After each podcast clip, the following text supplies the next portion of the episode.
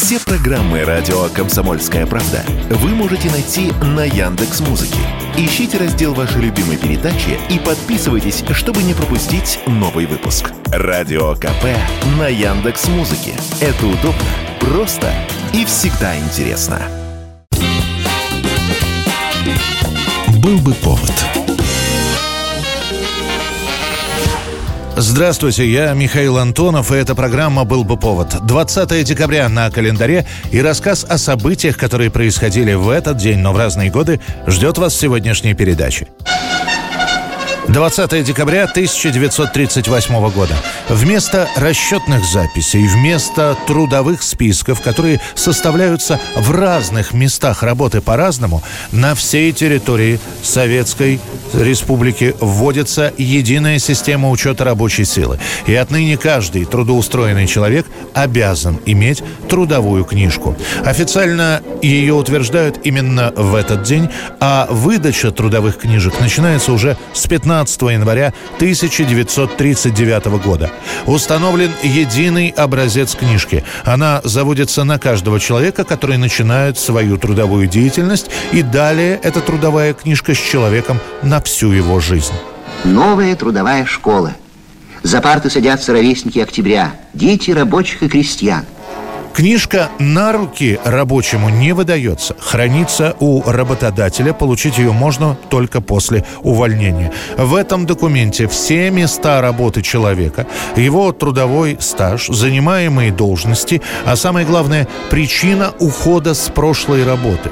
Это могло быть по собственному желанию или, например, увольнение по статье, в том числе по статье за пьянство. Это удобно для следующего работодателя. Он сразу видит, что за работа работник к нему приходит устраиваться.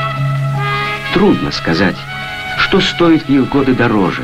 Обретение профессиональных навыков или обретение самого себя.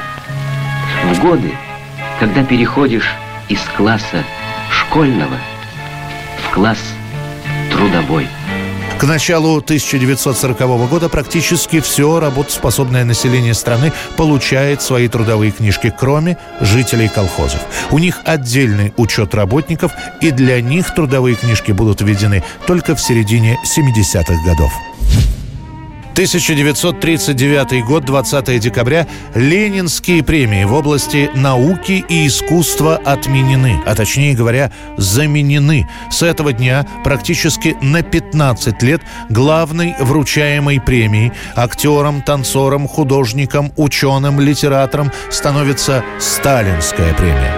За разработку и внедрение передовых приемов агротехники овощных культур – Михаилу Григорьевичу Егорову присуждена Сталинская премия. Введение сталинских премий – это как бы подарок Иосифу Сталину к 60-летию, которое отмечает вся страна. Утверждается, что премиальные лауреатам будут платиться не из государственной казны, а Сталин как бы выдает эти премии от себя.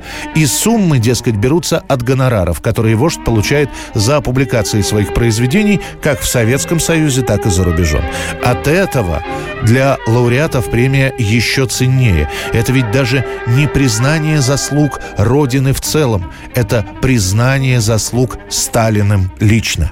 Товарищ Сталин запрещал э, номинировать на Нобелевскую премию, считая самой высокой наградой сталинскую премию. Получившие премии могли писать в работах, что являются ее лауреатами, полученные деньги тратить на собственное усмотрение. Уже через два года с началом Великой Отечественной войны часть лауреатов будет открыто говорить о том, что все полученные сталинские деньги они передают на борьбу с фашизмом. Сами премии подразделены на степени. Они также называются сталинскими, но за третью степень платят в разы меньше, чем за первую. После войны уже появятся те, кто получал премию не единожды. К 1956 году, когда сталинские премии отменят и снова будут ленинские премии, все равно будет насчитываться 22 пятикратных лауреата сталинской премии и 33 человека четырежды награжденных. 1963 год, 20 декабря, спустя пару лет после возведения Берлинской стены и после ряда происшествий, когда из Восточного Берлина пытаются сбежать на Запад, и когда из ФРГ пытаются попасть в ГДР, чтобы проведать родственников, встает вопрос, как дальше быть, что с этим делать, как систему прохода сделать довольно прозрачной. Отличный план. Осталось преодолеть две шестиметровых стены и минное поле. И что теперь? Если в Германской Демократической Республике к этому подошли довольно просто, просто усилили охрану наиболее уязвленных участков Берлинской стены, то западные немцы решают выдавать так называемые однодневные командировки в ГДР, которые вводятся именно в этот день.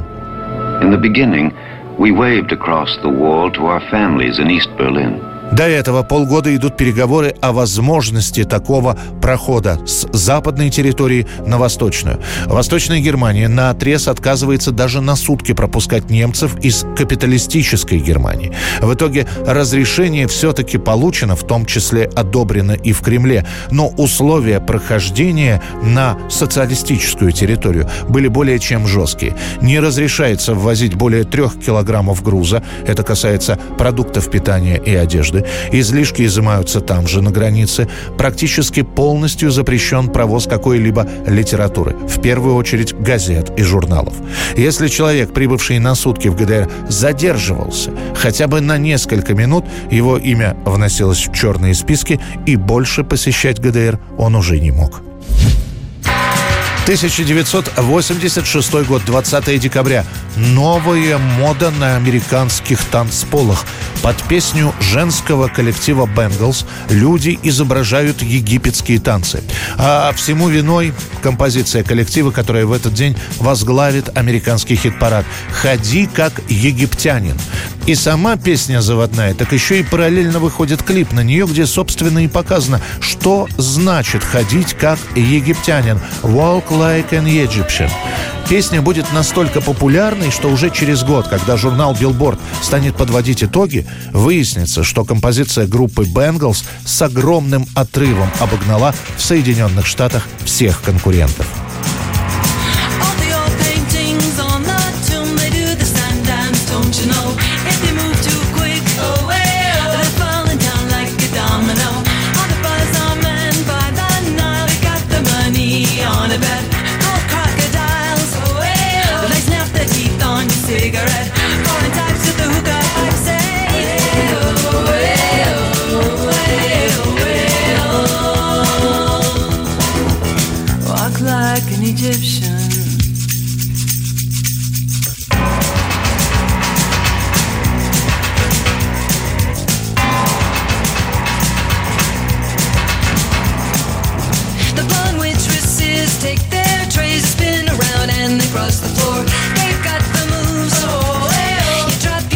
and they bring you more.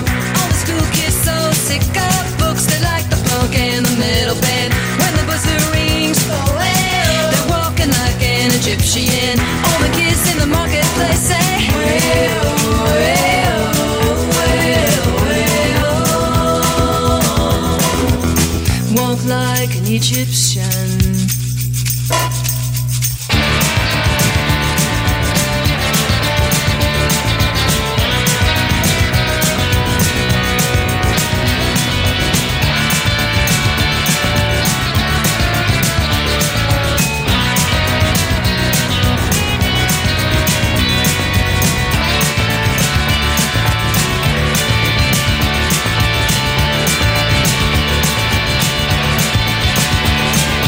Это был рассказ о событиях, которые происходили в этот день, 20 декабря, но в разные годы. В студии был Михаил Антонов. Встретимся завтра. Был бы повод.